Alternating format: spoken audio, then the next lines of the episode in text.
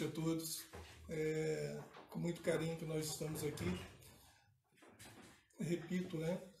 O abraço da diretoria da, do Centro Espírita Caminho da Luz a todos que estão nos assistindo. Com muita saudade de todos. E vamos fazer a, a página e a prece, né?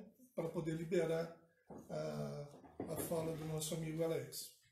Então, do livro Vinha de Luz, psicografia de Francisco Cândido Xavier pelo Espírito Emmanuel, a lição é a 78.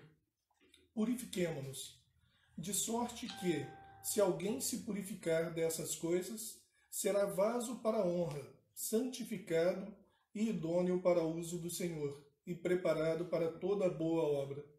Paulo está na segunda, segunda epístola de Timóteo, capítulo 2, versículo 21. Em cada dia de luta, é indispensável atentar à utilização do vaso de nossas possibilidades individuais. Na Terra, onde a maioria das almas encarnadas dorme ainda o sono da indiferença, é mais que necessária a vigilância do trabalhador de Jesus nesse particular. Quem não guarde os ouvidos pode ser utilizado pela injustiça. Quem não vigie sobre a língua pode facilmente converter-se em vaso da calúnia, pela leviandade ou pela preocupação de sensacionalismo. Quem não ilumine os olhos pode tornar-se vaso de falsos julgamentos. Quem não se orientar pelo espírito cristão será naturalmente conduzido a muitos disparates e perturbações, ainda mesmo quando a boa fé lhe incuta propósitos louváveis. Os homens e as mulheres de todas as condições estão sendo usados pelas forças da vida diariamente. Por enquanto, a maioria constitui material utilizado pela malícia e pela viciação. Vasos frágeis e imperfeitos fundem-se e refundem-se todos os dias em meio de experiências inquietantes e rudes. Raríssimos são aqueles que de interior purificado podem servir ao Senhor habilitado para as boas obras. Muitos ambicionam esta posição elevada, mas não cuidam de si mesmos. Reclamam a situação dos grandes missionários, exigem a luz divina, clamam por revelações avançadas, contudo, em coisa alguma, se esforçam por se libertarem das paixões baixas.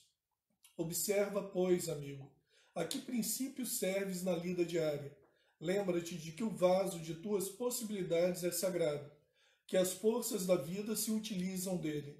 Não ouvides, acima de tudo, que precisamos da legítima purificação a fim de que sejamos vasos para a honra e idôneos para o uso do Senhor.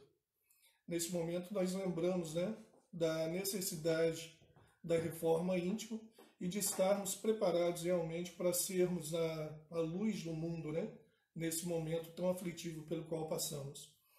Vamos fazer a nossa prece inicial, rogando a Deus, Pai de amor e bondade, a Jesus, nosso irmão maior, que possamos estar juntos, Senhor, neste momento, de corações irmanados, de mentes irmanadas, pensando no bem e, que, e promovendo o bem de nosso próximo que os bons amigos espirituais, os trabalhadores dessa casa de caminho, possam nos amparar neste momento e que possa, Senhor, intuir o nosso amigo Alex para a palestra da noite de hoje.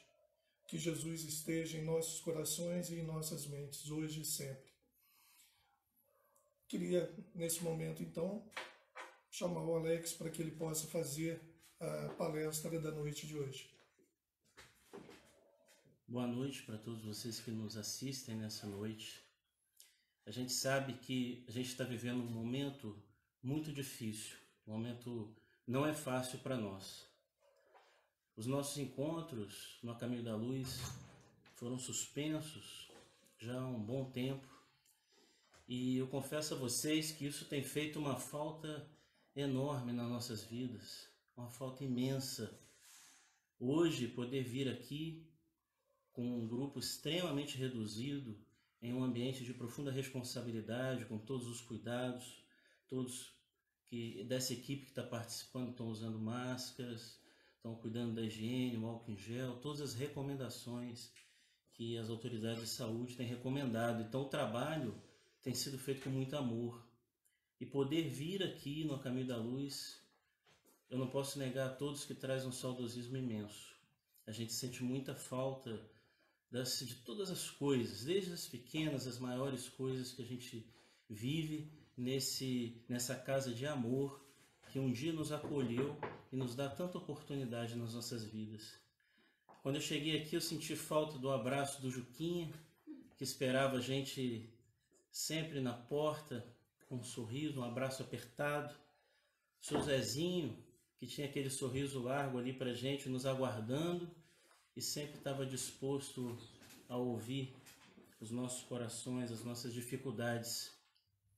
A gente chega na secretaria e vê ela fechada, onde a gente podia conversar com a Valkyrie, estava sempre disponível a nos dar todas as orientações, aonde a gente tivesse dificuldade, seja o que for, sabe tudo dessa casa, tudo que a gente precisa. A Valkyrie estava sempre com muita presteza, atenta e ao mesmo tempo eu sei que emprestava o ouvido ali para muitas pessoas.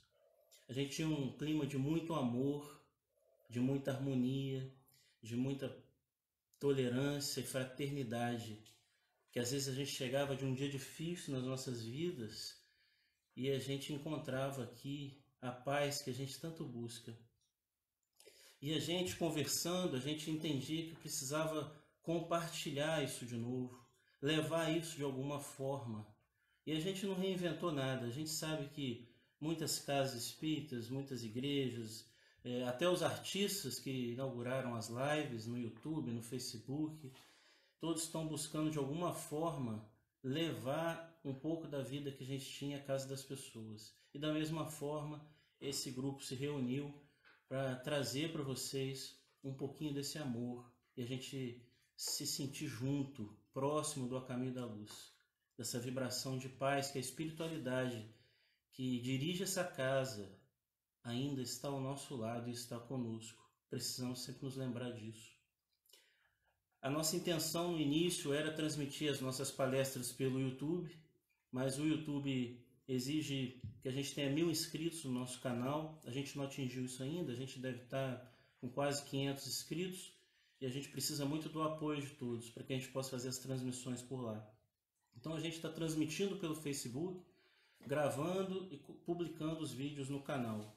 Então vou pedir a todos vocês que corre lá no canal, é, se inscreve, divide isso com os familiares, com os amigos, para que a gente possa chegar a esses mil inscritos. Curte os nossos vídeos, ativa as notificações que vocês vão estar informados de tudo que está acontecendo, de tudo que a gente publicar. Segue o A Caminho da Luz nas redes sociais, no Instagram, no Facebook, que a gente está preparando mais algumas novidades para todos vocês que sentem falta desse amparo que a gente tanto buscou aqui. Estando aqui hoje, eu não posso deixar de agradecer. O Luiz tem feito isso em todas as aberturas, mas é, a gente sabe o trabalho que a gente teve e esse trabalho teve o apoio da, da diretoria. Não posso deixar de agradecer a Vanduíra por ter apoiado a gente nisso, que é a nossa presidente não posso deixar de agradecer ao Luiz, Luiz Feijolo, que o empenho dele foi imenso. Ele é o nosso vice-presidente, está aqui representando toda a diretoria. E hoje o Luiz também está operando o computador, está operando a câmera, também o sistema de som de iluminação. E aí eu acho que ele está aí fazendo bastante coisa, junto com uma equipe que está apoiando, uma equipe bem reduzida, mas a gente agradece muito ao Luiz. Realmente foi um empenho imenso que ele tem feito e permitiu que isso acontecesse. E a todos vocês, a gente tem que agradecer a todos vocês que estão em casa. Cada um está sentindo os reflexos de tudo isso que a gente está vivendo, essa crise mundial que tomou conta do mundo, mas cada um está vivendo de uma forma muito pessoal. Essa crise afetou a cada um. Todos estão sentindo o reflexo disso. Afeta a todos nós. A gente conversa com algumas pessoas que nos procuram, buscam um conselho, uma palavra amiga, ou seja, quando que a casa volta a funcionar, ou até quando que as coisas vão passar. E realmente a gente sabe que teve muitos sonhos que foram interrompidos, muitos projetos pessoais, o um encontro diário, a falta da família, a falta dos amigos, tudo isso está restrito nesse momento. E a gente sabe que não está fácil para vocês, não está fácil para nenhum de nós. O desafio é grande. A gente sente que a gente chegou diante de uma grande montanha. Essa é a grande montanha que se apresenta na nossa vida. E o caminho que nos trouxe até ela, ele desabou. A gente não tem como voltar para trás e refazer aquele caminho do passado. Já era, a ponte caiu. Nos resta agora começar a subir a montanha. Não dá nem para contornar. A gente pode ficar parado na frente dela, ou a gente pode resolver fazer a subida. Essa é a nossa escolha. A gente sabe que a gente pode subir chutando as pedras pelo caminho, reclamando bastante, a gente pode machucar os pés, e aí toda a dificuldade da subida vai se tornar mais difícil ainda com os pés machucados. Então a gente precisa entender que ao chegar no fim dessa montanha, a gente vai ter a vista do horizonte, a gente vai conseguir enxergar à frente tudo aquilo que nos aguarda ao final dessa jornada, ao final dessa grande prova que a gente está passando. Lembrando Jesus para nós, que diz que se a gente tivesse a fé do tamanho de um grão de mostarda, a gente seria capaz de mover montanhas e fazer muito mais do que isso. O que, que são as montanhas que não as dificuldades da nossa vida? Lembrando ainda Chico, quando passava uma dificuldade imensa na sua vida, e ele busca em Emmanuel um amparo, seu mentor espiritual buscou um conselho, uma orientação. Emmanuel, naquele momento, não tinha nada a falar. Pediu uns dias, retornou para Chico e disse: Chico, eu trago para você um recado, um recado muito especial, um recado de Maria, mãe de Jesus. E ela diz só isso. Isso também passará. E é essa frase que a gente pode carregar nos nossos corações nesse momento, sabendo que tudo isso que a gente está vivendo vai passar. Lembrando ainda da questão 459 do Livro dos Espíritos, onde os Espíritos nos dizem que eles não só influenciam em nossos atos e pensamentos, de ordinário nos dirigem essa resposta extremamente consoladora, pois ela nos dá a certeza que nós não estamos sós. Eu tenho a mais absoluta certeza que se estamos aqui conectados existem muitos corações no outro plano da vida que nos amam, que intercedem por nós. Corações que não se perderam, estão conosco, precisamos ter fé. Não existem coincidências. Não estamos assistindo e conectados nesse momento ao acaso. Precisamos confiar. Joana de Ângeles, mentor espiritual de Valdo Pereira Franco, Divaldo Pereira Franco é um dos maiores médios e atividades no país. Inclusive está com um filme autobiográfico nas plataformas de streaming. Quem puder assistir, o filme é lindíssimo e inclusive apoia as obras sociais da Mansão do Caminho.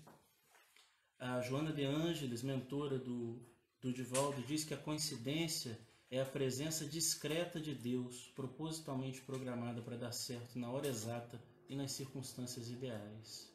E a hora exata é agora. As circunstâncias ideais são essas que estamos vivendo. E escolhemos nessa noite falar sobre o perdão. E o perdão, ele é um tema que está extremamente relacionado aos demais temas.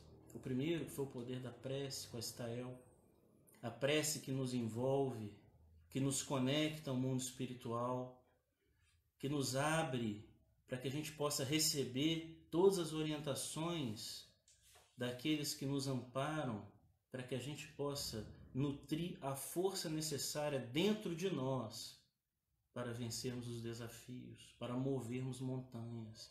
A prece tem esse poder de nos conectar. Na segunda palestra, a Stefania falando sobre o amor, o amor imenso de Deus por nós. Isso me lembra André Luiz, no livro Evolução em Dois Mundos, que ele nos diz que nós estamos imersos em Deus. Estamos imersos no fluido cósmico universal, o plasma divino, o hausto do Criador, a força nervosa do universo. Estamos imersos no fluido cósmico como peixes no oceano. Ou seja, esse é o amor de Deus por nós. Estamos todos conectados todos interligados. Cada pensamento que emanamos reflete na psicosfera ao nosso redor, no nosso lar, no nosso bairro, na cidade, no nosso país. E a gente pode imaginar nesse momento de isolamento social, nesse momento que muitos ainda estão trabalhando com medo, mas é necessário para aqueles que não podem ficar em casa, aqueles que estão confinados já há dois meses ou mais. Tem pessoas que logo no início que puderam já ficaram em casa, estão convivendo mais intensamente. A gente começa a oscilar momentos de incerteza, momentos de medo, angústia, face a tudo isso que a gente está vivendo. É muita pressão. A gente começa a ficar mais irritado, os pensamentos à nossa volta começam a contaminar toda a psicosfera que cerca a nós. O clima vai ficando mais pesado com aqueles que a gente convive, no nosso lar. A gente vai desencadeando mais atritos em relação a tudo isso. Tudo isso nos afeta. São situações difíceis no relacionamento, no convívio. Mas quando a gente for tomado por isso, a gente precisa buscar na prece. A gente precisa buscar na fé em Deus, no amor que Ele tem por nós. A gente precisa entender que o irmão que convive conosco é tão imperfeito, mas ao mesmo tempo tão importante quanto nós. E que se a gente está vivendo hoje, meus irmãos, num mundo, a gente vive num mundo imperfeito, de criaturas imperfeitas, consequentemente, as relações são imperfeitas. E são nessas relações humanas que nós adoecemos.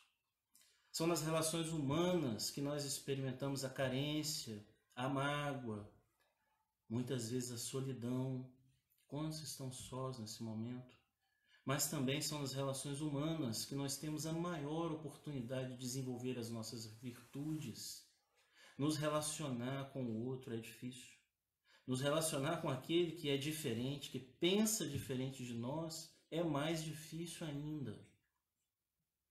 Mas a gente busca no livro dos Espíritos, que está tão bem das leis morais, na lei de sociedade, que nos diz que através das relações sociais que nós evoluímos, a gente precisa ter esse olhar pelo outro, aceitá-lo como é, com as dificuldades que ele carrega, porque nós, nós também temos as nossas dificuldades. Com isso a gente vai desenvolvendo a empatia. A gente precisa lembrar do segundo mandamento de Jesus para nós: amai ao próximo como a ti mesmo, como nós nos amamos somos cristãos.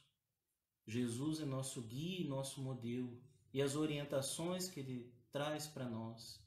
Amar o próximo como você se ama. Esse, esse é o segundo mandamento para nós. E na oração do Pai Nosso, que Jesus trouxe para nós, perdoai as nossas ofensas, assim como nós perdoamos a quem nos tem ofendido. E é interessante observar cada orientação do Pai Nosso. Cada orientação. Às vezes, no automatismo de rezar a prece, de fazer aquela oração do Pai Nosso, a gente mecanicamente dirige a prece e não observa o poder de cada instrução. Como perdoar as nossas ofensas, assim como nós perdoamos. Será que a gente fala isso consciente? Será que nós perdoamos? O Haroldo Dutra Dias, que é um grande orador espírita, estudioso do Evangelho, ele tem uma explicação muito interessante. No momento da última ceia, Jesus com seus discípulos, ele diz que um dos discípulos pergunta a Jesus: Mestre, quem trairá o Senhor? Quem de nós trairá o Senhor? E Jesus responde: aquele que come comigo. O Haroldo nos diz que comer naquela época não haviam talheres, eram pratos e as pessoas comiam com as mãos. E você esperava o outro pegar a sua porção do alimento. Se você levasse a mão junto, era um grau de intimidade. Se você levasse a mão junto e tocasse na mão do outro, o grau de intimidade era maior ainda. Esse ensinamento profundo que está nessa mensagem traz para nós que as nossas maiores dificuldades estão aqueles do, naqueles do nosso convívio íntimo, são aqueles que estão conosco. Por isso Jesus diz: aquele que come comigo, quem come conosco, quem senta à mesa conosco, quem muitas vezes mais sofre nas nossas mãos. Às vezes chegamos do dia tribulado do trabalho, ou das dificuldades, das nossas frustrações, e aí poluímos o ambiente do nosso lar, do convívio daqueles que mais amamos, descarregando uma série de dificuldades. Pais, mães, irmãos, cônjuges, filhos. Precisamos repensar sobre isso. São eles que estão na jornada conosco. A família não foi estruturada ao acaso. Tudo tem um porquê. Como Joana diz para nós, não há coincidências. Perdoar é um ato de amor por nós e por aquele que caminha conosco. Lembrando Jesus que nos diz: perdoa o vosso irmão enquanto estais a caminho com ele. Nós precisamos lembrar que toda relação humana passa por crises. Esse é o momento essa é a nossa oportunidade de nos superarmos, de desenvolvermos o amor, olharmos todos aqueles que estão convivendo conosco. Muitos nesse momento estão nos hospitais, muitos estão nas ruas, muitos estão em dificuldades profundas. Vamos dedicar uma prece por todos eles e vamos dedicar uma prece pelo familiar que está conosco, ao nosso lado nós precisamos lembrar que nós nascemos na mais absoluta simplicidade. O primeiro bem que recebemos ao chegar na Terra é o nosso corpo físico. É o primeiro bem que recebemos. E precisamos lembrar que um dia deixaremos o planeta. A gente às vezes tem tanta dificuldade de falar sobre isso, muitas vezes é um tabu para nós mas é uma certeza. Ao nascer, um dia deixaremos a terra. E entre o nascer e o evento inevitável para todos nós, nós temos um tempo. E esse tempo, o que temos feito dele? O que temos feito desse tempo de vida que temos na terra que é finito? Corremos atrás de tanta coisa criamos tantas dificuldades e atritos. A gente precisa parar, respirar e amar verdadeiramente. Muitas vezes a vida nos manda recados, nos dá oportunidades de parar e repensar nossa jornada, repensar nossa vida. Nós precisamos lembrar quem somos verdadeiramente. O que fazemos aqui? Qual é o nosso objetivo existencial? Nós somos espíritos imortais. Estamos num curso intensivo de amor. Estamos desenvolvendo as nossas virtudes para um dia caminharmos como espíritos livres, não mais presos à matéria densa. A questão 886 do Livro dos Espíritos diz para nós que a caridade não é material. A caridade é sentimento, é o que sentimos, é benevolência para com todos, é indulgência para com as imperfeições alheias e perdão das ofensas. O perdão permeando toda a obra do Evangelho, toda a obra do Evangelho por nós. Eu me lembro ainda no capítulo 10 do Evangelho, capítulo Bem-aventurados os que são misericordiosos.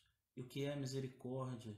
Esse sentimento divino que nasce em nós quando vemos a dor do outro. sentimos vontade de aplacar a dor, de aliviar o sofrimento, aí nasce a misericórdia, que é irmã da caridade. E o sacrifício mais agradável a Deus é um capítulo que está dentro do bem-aventurados os que são misericordiosos, porque trata do perdão. Perdoar alivia a dor do outro, desperta a misericórdia, por isso que está dentro do capítulo 10. E se a gente lembrar em Mateus, no capítulo 5, ele diz assim para nós: Portanto, se estás fazendo a tua oferta, a tua oferenda, o teu sacrifício diante do altar, e se lembrar aí de que algum irmão tem algo contra ti, vai lá e se reconcilia com esse irmão. Depois você retorna aqui e deixa a tua oferenda, a tua oferta e o teu, o teu sacrifício. Mas primeiro se reconcilia com teu irmão.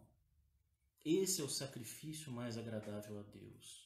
É amar ao próximo, é a reconciliação.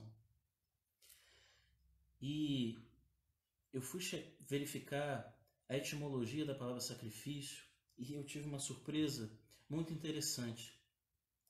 A palavra sacrifício deriva de dois termos em latim: sarce facere, que significa fazer o sagrado ou fazer o que é certo.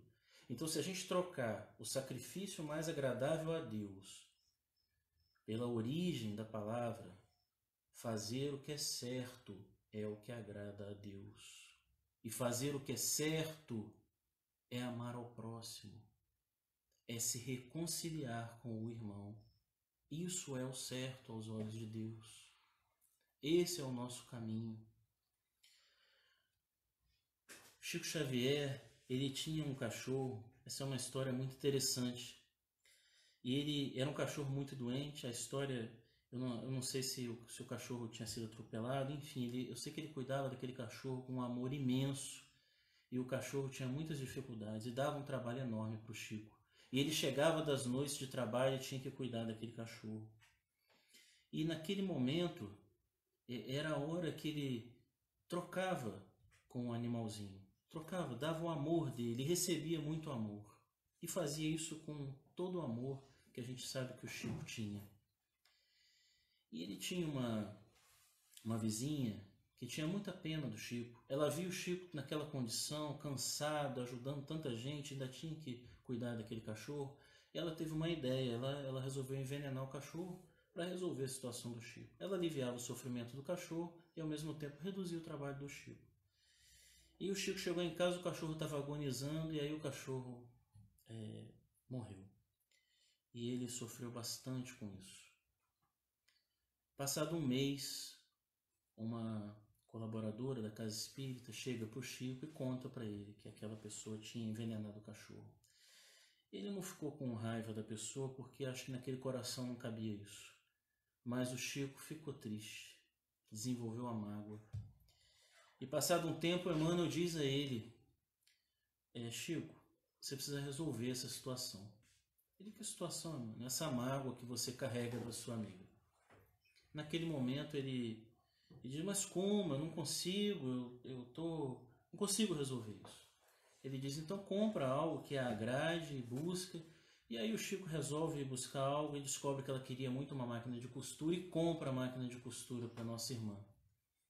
E ela pega essa máquina de costura, uma alegria imensa brota no coração, ela abraça o Chico e imediatamente aquele amor o envolve e de repente quando o Chico sai daquele encontro fraterno, ele sente Emmanuel retorna, aparece e diz: Chico, olha como os miasmas que estavam envolvendo o teu coração foram todos diluídos pelo amor. E é esse o trabalho que nós precisamos desenvolver. O perdão é, sem dúvida, uma dificuldade muito grande para nós. Busquemos em Jesus nos reconciliar. André Luiz nos diz que o arrependimento o maior arrependimento do espírito além túmulo é o sentimento do tempo perdido. Não vamos perder esse tempo. É um tempo perdido. busca a reconciliação, busca o perdão, a convivência. Todo esse momento que a gente está vivendo, vamos buscar em Maria, Maria de Nazaré, por nós. Tudo passa. É uma grande oportunidade de desenvolver a benevolência, a indulgência e o perdão. Muito obrigado, meus irmãos. Boa noite a todos.